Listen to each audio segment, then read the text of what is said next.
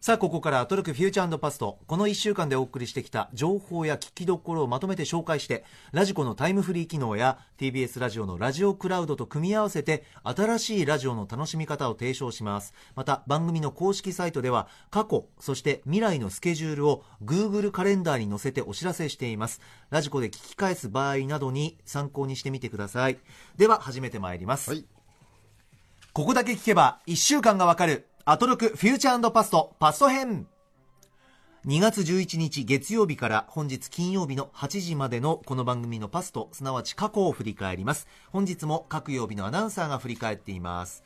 さあまずは2月11日月曜日。月曜パートナーの熊崎和人です。歌丸さんがインフルエンザで不在ということもありましたが高橋義明さん本当にありがとうございました。6時台最初のコーナーはホットなカルチャースポットからライブ感たっぷりにお届けするカルチャー最新レポート。ノーナ・リーブスとライムスターの初コラボ曲を宇宙初オンエア。曲名は今夜はローリングストーンフィーチャリングライムスター。ライムスターの悩みとしてこれまで結婚式にかけるような曲がなかったということなんですがまさにそういったところにかけられるような明るくてポップな曲調が特徴でした。いい曲です。そして6時台後半のゲストコーナーカルチャー界の一流キュレーターをお迎えするカルチャートーク。80年代ラブコメ映画のご紹介をいただきました。タレントの加藤留美さん。まさにカルチャーエリート熱のこもったラブコメ映画についてのプレゼンをしていただきました。しかもここに高橋義明さん義明さんと言いますとラブコメ好きとしても知られているこの2人のラブコメトークということで充実感たっぷりのカルチャートークになりました。続いてはこちら。7時台はスタジオライブや DJ をお届けする音楽コーナーライブダイレクト。DJ でプロデューサーの RAM RIDER さんによります。マッシュアップの初期衝動ボリューム2脳内フェスのすすめ。もう本当に多くの大物、まあ、クイーンも出てきました。そして DA PUMP がもうずっと出ずっぱり。それから星野源さんまで登場するという充実したラインナップ。見事なキャスティング力お金いくらかかるのかなというような内容でした。そして放送の中で RAM RIDER さん言ってはなかったんですがイメージする会場は千葉にあります幕張の ZOZO マリンスタジアムだったそうです。8時台は知らないことを知り短時間で自分が変わる体験をお届けする特集コーナービヨンドザカルチャーノーナリーブスの西寺豪太さんによりますジャネット・ジャクソン特集をお送りしました。豪太さんはもうまさにジャネット・ジャクソンの大ファンでしかも日本で公演があってその熱を帯びたまま話していただきました。ジャネット・ジャクソンさんを一言で表すならば昆布だしなんだそうです。豪太さんの話を聞いているとあそういうことなんだと。私自身非常に腑に落ちました。第2弾が楽しみです。8時台ラストアフタートークのコーナーマッスルマニア2019が明日に迫る中本当はスタジオで歌丸さんと最後の打ち合わせをする予定だったんですが歌丸さんが不在ということで電話をつないで最後の打ち合わせをしました。明日歌丸さん果たしてどんな入場となるのでしょうか？最後に今週おすすめのグラビアアイドルとして紹介をしたのがレジェンドです。熊田陽子さんです。36歳です。先週の金曜日2月8日にですね37冊目の写真集を発売されました。以上11日月曜日のアフターシックスジャンクションでした、えー早速ですがネームいただいあメールいただいております。ラジオネームルールーさん。今週も本当にいろいろありましたが月曜日のカルチャー最新レポートで初オンエアされた RHYMESTER と NONA REEVES のコラボ曲。今夜はローリングストーンがいい曲すぎてタイムフリーで時間いっぱいエンドレスリピートしてしまいましたということですはい。ね、まあ、そもそもね、この日も宇多丸さんがまずお休みで、先週から病欠で、インフルエンザ病欠で、はい月曜日までお休みですか、火曜日復帰ですもんね。はい。で、この日は歌丸さんの代わりにですね、えー高橋義明さんが、はい。えートップ5で熊崎アナとコンビを組んでいた高橋義明さんが、まあ、はい。代打ということで、そうですね。で、そこに豪太さんが来て、えー曲をかけたという流れですね。はい、はい。かっこよかったな曲ね、熊崎さんも木曜日、うなえさんと二人の時はテンパってましたけど、ええ。やっぱり吉明さんと一緒だと結構落ち着いてましたね。そうですね。だいぶなんか声色というかトーンが違いましたし、ねまあ、心の準備もできてたんでしょそううけど。でしょうね。木曜日、先週の時は全く心の準備できてなかったから、もう、うんなんかなりテンパってましたよね。あれはあれで新鮮でしたね。なんかいい放送でしたね。いや、楽しかった。僕もだから受けて楽しかったですけどね。ねえ。だから、あそこで最初にクマスが非常事態感を出してくれたから、なんかもう、全体に盛り上がったっていうのはありますよね。あと他のアナウンサーが来る上でハードルがちょっと下がった、ええさすがクマスっていうね。まあ、それと比べたら、でも金曜日の先週のあなたのあれ、あれだね、もう、山本さんはさ、あれは何あの、歌丸さんがいないとかにことに対して、はい。熊崎さんみたいな不安感とかは一切ないんだね。もう余裕だね。まあ当然だけどキャリアを考えいや余裕とかじゃないです。寂しいしいてもらえないとそわそわ僕いや、もしますよだから、だからあなたはええ、不安とかじゃなくてえ、え。間が持たないとかじゃなくてええ、寂しいだよね。熊崎さんは寂しいじゃなくて、間が持たないとか不安だとかだから、あなたの場合それはないんだね、もう全然ね。あ。ーただ寂しさが集ってるだけっていうか、そね。その違いが面白かったですけどね、聞いててね。そうですね、だポスター1枚立てるだけで本当に違いましたもん気持ちが。あだってなんかう嬉しいなあれ何分でもやってられたでしょ、だって。正直できねま、す、しかも、あなたが引っ張りすぎたせいで、マミディさん来てくれたのに、ライムスターの曲かけられなくなる。その話言わないでレックさんひどくない？あれ。ひどいよね。いやなんかいやあの前日のうないと熊崎の放送を聞いてて、ええ。うわまだ時間あるんだって言ってたじゃないですか、うん。まあそんなに長いんだなって、うん。まいつも歌丸さんとあっという間なんで、ん。そうかまあ余裕だな。なんかもうすぐね終わってねマミディさんねって、したらもう時間足りないって 曲流れないみたいななるほどね。自分もじあの昨日みたいに尺が足んないから、こんぐらいたくさん多めに喋んないとまずいんじゃないかと思ってやったらやりすぎちゃって。いやそんなに多めに喋らないとじゃなくてでもなく。やっぱなんかいろいろ伝える情報もあるだろうし、なんかねなんかちょっとそうだな マミディさんもサブから出づらかったよつって。それそれはあなたが変な世界作るいろいろ各所にね、なんかちょっと大きななんかそういうことになって ご迷惑かけましたけどね。まあでも曲かけに来た人の曲がかけられないってすごい。すごいよね。本当に。あといろいろ反省点言い出したらめっちゃありますよ。もっとある。やっぱり職業病でマイクの前から離れるとうん。どっかで不安なんでしょうね。あ音が入るのかなって。でも意外とちゃんと拾えてましたよね。いやですから逆に大きすぎたと思って僕家で聞き返したら、なんか歌丸さんポスターバンバン叩いたりとか、うん。机叩いたりとか、なんか必要以上に大きな音出してんなって思っちゃっあてでメールでもいただいたんですけど振り返りの時の。なんかちょっとうちの犬がびっくりしました はい。いやーこれちょっとだからエクスキューズしたかったんですよ。これからもしきお聞きになる方は、ちょっと大きな声音音出しますよとか、それちょっと気をつけてくださいってことを言いたい。いやーこれはちょっと。まあそれが反省選手の反省ということですねました。はい。じゃあえーもう振り返るとまた尺が押し出してますね。はいすいません。はい。えーカルチャートーク面白かったですね。はい。はい。うん。6時は加藤留美さんが来てラブコメ映画の紹介ということでね。私はラブコメ映画とか全く見ないというかもうね。ね最後に見たラブコメ映画なんだろう。パンツの穴とかですかね。あもうそれぐらいあんまり見ないんですけど。私も見ないですね。ね、でもあのおすすめの中にね、ええ。ーカート・ラッセルの映画とかが入っていて、はい。ね、カート・ラッセルといえばね私の大好きなスタローンと組んだ「デッドフォール」とかねもう名作あるんですけどやっぱアクションとかねそっちの方で私なんか好きなんですけど、え意外とカート・ラッセルって80年代ラブコメいっぱい出てるんですよね、ええなんかその辺ちょっと見てみようかなという気持ちになりましたねこれね。うん。加藤さんやっぱプレゼン上手ですよね。いや、聞きやすいですね、うん。本当に。お上手。はい、これ面白かったです。はいそして、えーライブダイレクト、 RAM RIDER さんのね、うんえー一人でフェスを勝手に考えるっていうね。割とその脳内でなんかやる遊びって僕割と好きなんで、これ楽しかったですね。ねクイーンから始まってね、星野源とか Perfume とか出てきてね、はい最終的にクイーンから始まった流れがこうアミューズになっていくみたいな、なんか、なんだこのフェスみたいな。RAM RIDER さんは考えてるのすごい楽しいんだけど、でも、聞いてると自然に繋がってましたよ。ああ、そうですね、確かに。ねお見事っていう感じいや、でも、クイーンの方が前座なんだっていうのは、ちょっとね、フェスとしてかなりびっくりですけどね。最初盛り上げたかったんでしょうね、多分ね。はい。これ面白かったですね。ぜひ聞いてみてください。はい。そして、あの、ビヨンド・ザ・カルチャー8時台ですね。えージャネット・ジャクソン特集、西原豪太さん、ノーナリブス西原豪太さん。これ、前日に高橋芳朗さんとライブを見てきて、そのテンションで特集ということで、はいこれはね、相変わらずね、えー全部関西弁でい、や、そうですよ。えージャクソンファミリーを関西弁で吹き替えてやるっていう。そんなことあるんですか？いや相変わらず面白かったですね、これ。あの、ジャーメインが、ジャネットと結婚した旦那を殴りに行くくだりとか、いやー、まあ、スタジオ盛り上がってましたけど、あそこわかります、レックさん。絶対聞いてほしい、あそこ。面白いんでね、これぜひね、皆さん聞いてください。はい。もう西寺さんって、ふと思ったら、やっぱり関西弁で、あのおなお話も上手ですし、何が面白いって、やっぱ遠い外国の有名な歌手の方のことも、なんかすっごくもうなんか身近な人のように喋ってくださるからあのホームドラマ感がある。そうなんですよ。だからすごく入りやすいこういうなんか特集してくださると、はい、下町のホームドラマみたそいうな感じで喋るからすよ、ねはい、さあ18時台のカルチャー最新レポートノーナ・リーブス西寺豪太さんとライムスターとのコラボ曲今夜はローリングストーンフィーチャリングライムスターと20時のジャネット・ジャクソン特集はぜひ音楽が聴けるラジコのタイムフリーで皆さんお聴きいただくのがおすすめです、さあ続いて2月12日火曜日です火曜パートナーの宇垣美里です。歌丸さん、インフルエンザから復活よかったよかった。なんか心なしか、いつもよりルンルンしてたような気がします。6時台前半のカルチャー最新レポート、今日から全国のイオンシネマで公開中のパペットアニメーション映画、チエリとチェリーを映像研究家でアジア大学講師の加納誠司さんにご紹介していただきました。国産のパペットアニメーションは絶滅危惧種っておっしゃってました。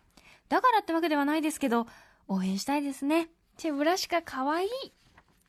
そして6時台後半のゲストコーナーカルチャートーク。アニメマクロスフロンティアのランカリー役でおなじみ、声優で歌手の中島めぐみさんに先日リリースされたカバーアルバム、ラブリータイムトラベルのお話をお伺いしました。はあ、キラって。いや、本人がお隣にいるというのに、思わず歌丸さんを静止して、曲聴いちゃいました。かわいいよね。キラって。ランカリーが隣にいました。ランカリーと同じ空気吸いました。はあ、お宅冥利につきますな。続いてはこちら。7時台の音楽コーナーライブダイレクトは、次世代 J-POP シンガーとして注目を浴びる朝子さんのバンドスタジオライブ。高校生みたいな甘酸っぱい恋の歌から、大人な振り回される恋愛の歌、幅広い。そして、鳥取の歌は、地方出身者には刺さる曲でした。ここには何もない、そう言い捨てて出て行ったはずなのに、結局根っこはここにあるって帰るたびに思い知らされるんですよね。8時台の特集コーナービヨンドザカルチャーは映画ギルティ公開記念音と声の演出についてプロの意見に耳を傾けよう特集。アニメーション音響監督の田中和也さんをお迎えしてお送りしました。いやー、すごい。田中さんの解説を聞いてからもう一回、しかも映画館で見たいです。音って意識せずに受け取っちゃう情報ですから、無意識でしたけど、あんなに工夫がなされていたんですね。見事に騙されていました。アニメとか他の音響のお話も聞きたいな。以上12日火曜日でした、はさてメールいただいております、えー、とまずこちらカルチャートークのコーナーについて。ラジオネーム娘の名前はレイチェルさん。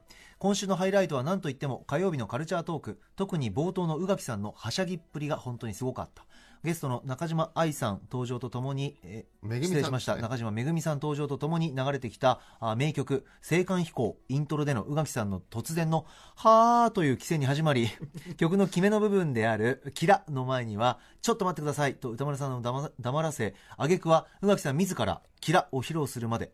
宇垣総裁ファンなら必聴ラジコタイムフリーで何度も繰り返し聞いてしまいましたということです。はい、まめぐさん、面白い人なんですね。僕、ねえ。あのね、こんな面白い人だって知らなくて、最近吉田剛ちゃんとかね、杉崎 J 太郎さんと絡んだりしてて、どうもこっち側の人だっていう話は聞いてたんですけど、はいいやー、面白かったですね、これは本当、僕も青函飛行大好きなんでね、んあの、ラジオ聞きながらキラでやってましたけどね。ああそうですか、えーいや、多分、リスナーの方みんなやってたんじゃないですか。確かにね あれ本当、宇垣さんナイスプレーですよ。歌丸さん黙らせた。みんなできなくなっちゃうからね、リスナーも嫌いやりたいからね。うんこれも最高でした。で、このね、カバーアルバムがね、ね、すごい良さそうですね、これ。1曲、2曲かけてました本当にけどね。あの歌丸さんもすごくねね、ちょっとこれ称賛されてましたこれ素敵なんでぜひ皆さんでまあそれもあるけどまめぐさんがね、ハードオフが好きだとかエピソードとしても面いや白い、ね、本当に。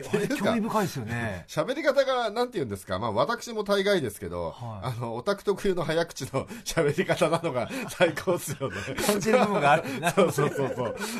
ああなんか我々にすごい近い人だと思いながら聞いてましたけあどーそれも踏まえてね聞いてもらえれば。や楽しかったです。はい、はい。さあ続いてこちらビヨンドザカルチャーについてメールです、えーラジオネーム室代和紙さん、えー火曜は音と声の演出特集が印象に残りました田中和也さんの解説ではリアルな音にばかりこだわらず本来なら聞こえないはずの音や加工で場面の印象やあ印象が変わることや実際に音を聞き比べながらの解説では電話で「もしもし今どこにいる?」という普通のセリフなのに加工の仕方によってホラー演出のように怖く聞こえるのも非常に分かりやすかったですということです。はい、これはもうラジオにぴったりの特集というかね、まあえね、この映画自体が音音でね、あのやっていくサスペンスなんですよね。はい。でね、ネタバレもあるからしょうがないんでしょうけど、あの映画見てる人たちが、あ、これ言うとバレちゃうかなとか言いながらやってる感じは、若干歌丸さんに俺ムカつきながら聞いたんですけど。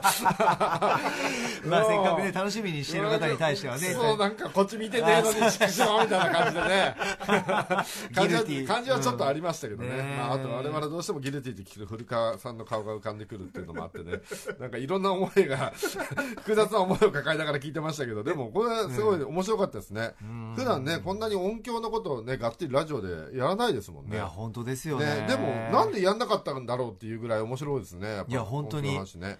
音の力ってすごいんだな、ね、加工の仕方によって距離感も変わればさ、はい。あと位相の話とかもしたじゃない、してました。ね、何時の方向から音が聞こえたか全部メモってたとかさ確かに。プロはすげえなと思って、ね面白かったですね。あとちょっと怖いシーンありましたよねメールでもありましたけど、うん。あの電話口のもしもし今どこにいるって、はいはいはい。なんかなんだろう普通になんで音だけだとより怖いんですかね？小説読んで怖いみたいな。自分の世界を作るからかな。そうですね。あと想像させるから全体像が見えないからあのやっぱ不安に覚えるんですよね。ね。全部見せない方が怖いから、はい。はいサスペンスってあの見てる人にも全部教えてはくれないんですよね、うんだから音だけって限定すればするほど恐怖が増すってことじゃないですかね。ねえなんかなんかこれから楽しみだなと思いましたねラジオもね。ねちょっとちょっとちょっとでもなんかいろいろね、はい。あのラジオマンとしてもスタッフとか勉強になりそうですよねこれ。なんああなるほど。アイディアがもらえそうな感じそういう内容でしたね。映画楽しみですねこれ。はい、映画「ギルティ」は来週の金曜日22日から全国で公開となっています、はい来週公開ですね。ね。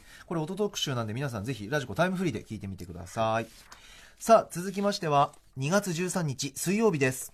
水曜パートナーの日々真央子です。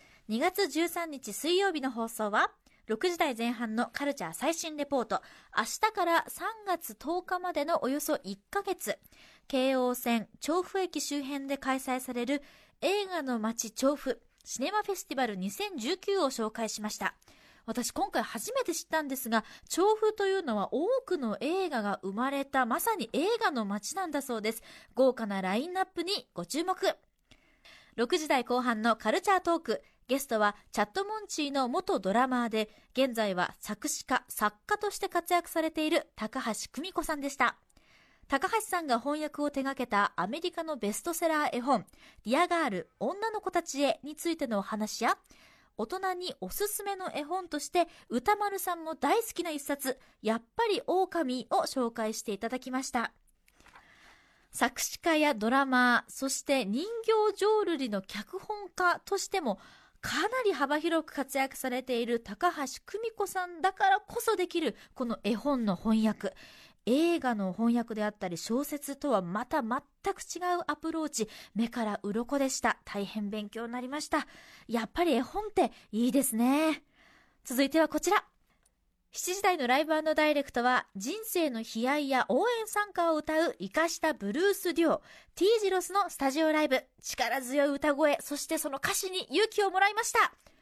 8時台の特集コーナービヨンドザカルチャーでは番組おなじみの音楽ジャーナリスト高橋義明さんに第61回グラミー賞を総括していただきました。今回のグラミー賞のテーマは多様性と包括性とのこと。グラミー賞の現実、そして未来までも考えさせられた特集でしたよ。そして、私事ではございますが、昨日2月14日に発売されました BLT グラフ。私、日々真央子恐縮ながら、ソログラビアデビューさせていただいております。高木さん、もう見てくれたかな？ぜひ皆様、お見知りおきを。いやアレックさんこのグラビアの人がねえ今ドキドキしちゃいますね。だ BLT のこねの素敵な人が喋ってたんですよ今、ドキドキしちゃう。ああこの人の声色こんな感じなんだなっていうね。ねえああ意外と元気な感じで喋るんですね。そうですね。ちょっとアンニュイな感じですけどね写真だとね。ちょっとしっとりした喋りでなんか来週振り返ってもらえます？ああここれの、はいこの写真のイメージでね。伝えておきますよ。同じ会社ですから。なんでさ目が丸くなってるん REC さん何でも言ってください。のいややいやいやいや。そうなんだ。素敵だなこの写真。いやー。はいまあこのこの写真はさておきね。時間がないとかあっちで誰か騒いでるんで、はい言われてますよはい。ね。えーはい。ビヨンドザカルチャーね。はい、ビヨンドザカルチャーどうでした、えーグラミー賞、はい。グラミー賞総括高橋芳朗さん。これはね、僕最近グラミー賞とかあんまりチェックしてなかったんで、はい。あの結構勉強になりましたねこれいやね本当に、はい。あの今年は何？多様性と包括性っていうなんはかテーマを打ち出して、はい。なんかね僕知らなかったんですけど去年やらかしちゃったんですそうってね。いろいろあったっていうねね、その話もありましたそれもすごい面ね白かったですね、この話知らなかったんで。うん。で、その結果なんですかね、その結果も影響してるんですかね。ええその今までヒップホップがいかに冷遇されてきたか、今年は結構、だからやっと受賞したっていう話で、はい。うんうん。今までグラミーでは割とこう、ね、あのあんまり受賞に絡まなかったヒップホップ勢が今年は結構、受賞したっていう話があって、そうですね。でまあ、それに対して歌丸さんがね、結構怒りを爆発させて、えなんか歌丸さんなんか、アトロク始まってから、えはい、タマフルの頃と違って、うん。割と大人になったなと思ってたんですけど、うん。久々になんかこう、なんかこう、怒り、怒りとかを爆発させたのを見たなって感じがしました。あレックさん感じるぐらいですか、うんなんか昔のルサンチ万太郎に戻ったなっていう、あの、嫉妬が、嫉妬とかジェラシーが原動力だった頃の歌丸が久々に聞けるんでね、これ、あの頃の歌丸が聞きたい人はちょっとおすすめですね、これ、ね。またね高橋義明さんでしたしねそうですねこのねうん空気感でもねすごく良かったすごいグラミー批判してましたもんね。これはなかなか面白いですよ。はいえーこちらの第61回グラミー賞大総括もおいろんなね音楽流れますんであの曲が聴けるラジコのタイムフリーで皆さん聴いてみてくださいさあ続きましては2月14日木曜日ですもう今日で最後にします。この曲との関係は今日限り。はいシャラララ、素敵にキス。シャラララ、素顔にキス。シャラララ、素敵にキス。シャラララ、素直にキス。今夜は特別スペシャルデイ。一年一度のチャンス。Oh darling You are, you are, oh darling, I love you 6時も7時もカニバル8時を過ぎたら地獄 Oh baby You are, you are, oh baby, love me do. 甘い怖い恋のチョコレート。どこから聞いてみても変わりはしないから。今夜はずっとこの曲をかけちゃう。バレンタインデーキス。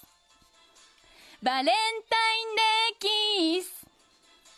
バレンタインデーキス。地獄ミックスシャラララ素敵にキス。シャラララ素敵に。今夜はずっとずっと。ずっとずっとずっと。Oh darling You are oh darling I love you. ずっとずっとずっと。ずっとずっとずっと。Oh baby. You are, you are, oh baby, let me do タイムフリーで聞いてね。まだまだ聞けるよ。どこから聞いてみてもほとんど同じ変な放送聞いてバレンタインデーキス。バレンタインデーキス。バレンタインデーキス。地獄ミックスシャラララ素敵にキス。シャラララ素顔にキス。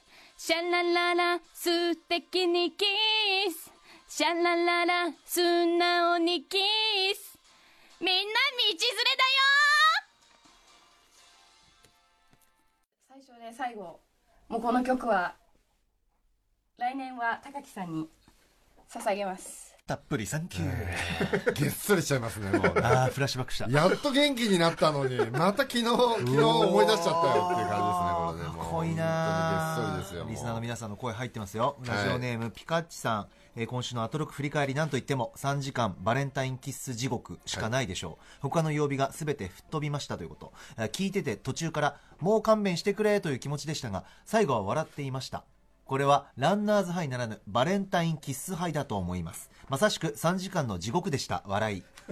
はい。まあ、えっと、ね、この日の放送聞いてない方のために説明しますと、何をやったかというと、3時間ずっとバレンタインキッスを、えー歌ったり曲をかけたり、えーリスナーが作ってきたバージョンをかけたりとですね、えーずーっとこの曲をかけ続けるっていう、ずっとです。すごい。何曲か、何回かかったんですかね、この曲がね。でこの方が歌ってくれました。聞いてください。っていう、その喋ってる時もずっと流れてるので 絶え間ない、はい。で、まあ、これは、あの、前身番組のタマフル時代から毎年やってたんですけど、タマフルだと30分とか1時間なんですよね。それを3時間やるとどうなるかっていうのをちょっと試してみたってことですよね。でもね、僕は意外とね、2時間半ぐらいまでは楽しく聴いてたんですよ。マジですか、うん、僕割と好きな曲があると、2、3時間聴いリピートで聴いちゃったりするタイプなんで、そこまでは平気だったんですけど、最後の手にっぷりのキャラソン、延々かけるので、結構げっそりきちゃって。男性バージョンだ。そう、あそこに行くまでは割と、あの、曲のアレンジが違ったりとか、はい。いろいろ変化があって楽しく聴けてて、あ、長く聴けるようにちゃんとやってくれたんだと思って。えーああ工夫をねしてね。工夫してんなと思ったら、最後キャラソンって全部同じじゃないですか。あかっこいいですけどオねケ、オケが全部一緒だから、あれでげっそりきちゃって。ええあん。あそうですかそう、だから、気持ちよくは終わらせねえぞっていう、そのミッツィさんのなんか メッセージだな、これっていう。まあ逆にあそこがたまんないという人もいるでしょうし。いるのかな、うん。まあ、あとね、この曲自体があんまり繰り返し聴くのに向いてない曲なんですよ、多分。などういうところで？曲が甘ったるいんで、はい。あの、飽きちゃうっていうか、悪い曲とかそういうことじゃなくて、えええ多分リピート再生に向いてない曲向いてるのっていうか。は逆に何なんだろう？どういうのかな？えーどういう曲だろう？でも、あんまり甘くない曲の方が多分いいと思いますけどね。テンポ早めとかそういうこと？あ四つ打ちとかで、あんまり感情が乗ってない曲とかの方が、ずっと聴いてても多分飽きないんじゃないかと思いますけどね。でもなんかバレンタインキスの四つ打ちみたいなの流れてあ、ありましした、ありましたた。あれはずっといけるのかな？あ、あれだったらまだ辛くないんじゃないですか、ね。じゃあ来年そうしますか、うん。いや、来年はね、来年やるんだったら俺ここまでやったら、一歩先に進んだ方がいいと思うんでというのはもう7時台とか、あの、秋元康に歌わせるとか、そんぐらいやった方がいいと思うんですよ。先に進む。うん。歌わせるって。もう、もしくは、えっと、先に進んでるもうライムスターでバレンタインキッスリリースしちゃうとかさ、もうライムスターはこれ、レコーディングして出せばいいじゃんかっと思いますよ。こよくなるんだろうなでも。まあもしくは合作でね、あの、ライムスターフィーチャリング秋元康でもいいですけど、なれないぐらいニュース性があった方がよくないかそれはとんでもないニュースですよはい。それ。で、まあ一応真面目に振り返りますと、はい。ここからなんですね。はい。はい。えっと、まあ、3時間聞き続けるとどうなるかっていうのがどうしても知りたい方は、はい。まあ3時間フルにラジコで3本聞いていただくとして、えー、なんですけど、抜粋でどっかだけっていう人には僕はね、7時台をお勧めしたいなぜでしょう？7時台はまずあの、アイドルの夜ヒット風に、バレンタインキッスを、えー夜ヒットのオープニング風に、めリレーで歌っていくっていう企画が、これ非常にね、良かったですね。うん、これは良かった。あの、特に昨日山本さんってバレンタインチョコ何個もらいました。私は現場関係のええ。女性の皆さんの気遣いで12345ぐらいですね。あーでしょ、はい。まあその、普通そんな感じじゃないですか。えお仕事でいろんな人に会ってると。はい。僕昨日、うん。えーっと、打ち合わせとかいろいろ終わって、ええ夜10時ぐらいですかね。はい。あれ、そういえば今日誰からももらってねえなと思って。そしたら、なんか近くにいた後輩が、これ、これいります？とか言って、なんかクッキーが2かけら入ってる袋くれて、なんか、かけら？後輩の女の子が余ったからって言って私にくれたんですけどいらないんでとか言われて もうギリギリチョコどころじゃないですよ。もう残飯もしくは廃棄廃棄ですよもう。ゴミ箱代わりみたいな感じでもらって。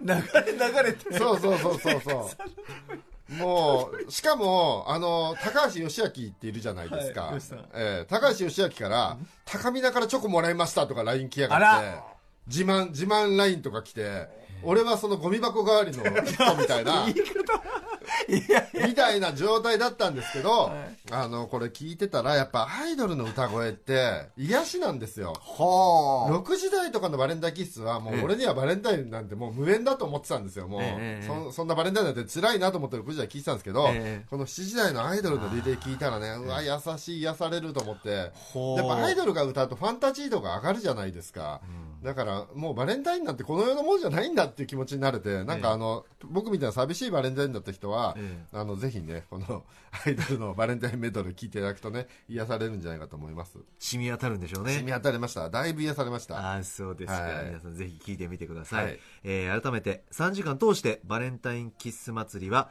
ぜひ音楽が聴けるもう音楽尽くしですから、はい。ラジコのタイムフリーでお聴きください。さあ最後は本日2月15日金曜日ですカルチャー最新レポート。今日から3日間。福岡国際センターで行われる格闘ゲームの祭典エボジャパン2019をライターの金子紀之さんに紹介してもらいました。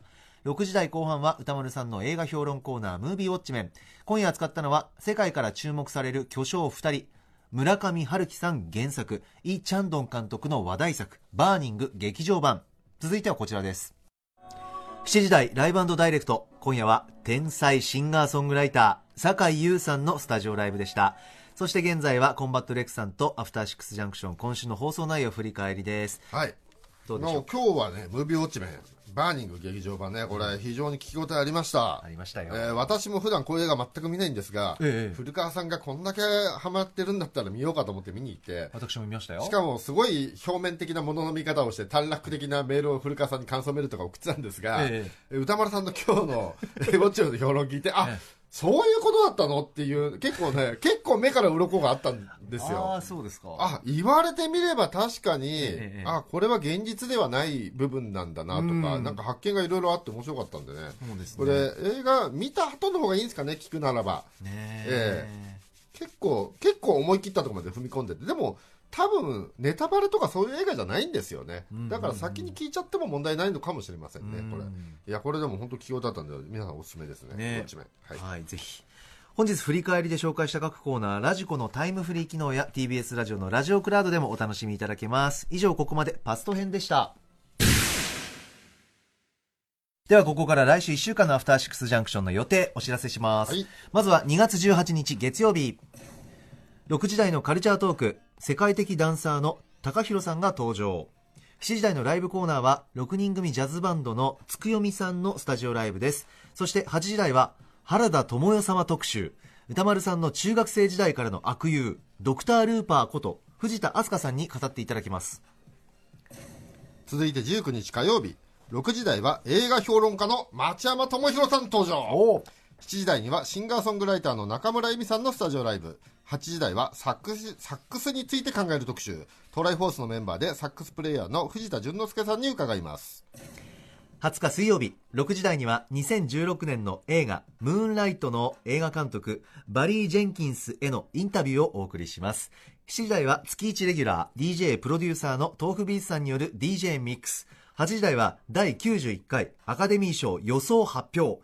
アカデミー予想がライフワークの一般人メラニーさんに語っていただきます。21日木曜日6時台音ゲーのトレンドや移り変わりについて社会学者の加藤博康さんの登場。7時台はシンガーソングライターリエフーさんのスタジオライブ。また8時台の特集は本屋さんを賑わせた隙間カルチャー。なんだこれ。セーターブックについて。なんだろう。なんだろう。さあそして22日金曜日6時台は宇多丸さんの最新映画評「ファーストマン」を評論。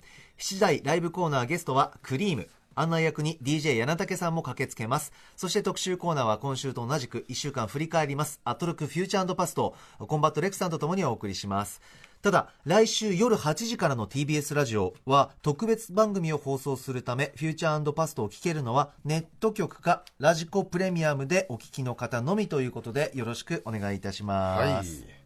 さあレックさんいかがですかね来週は、まず月曜日ですね、はい。えー原田知世さん特集ということで、ええ。ドクター・ルーパーさんね早速登場して、これは中学時代の歌丸さんの話とかに必然的になりますよ楽しみねだなその点も、ねこれは。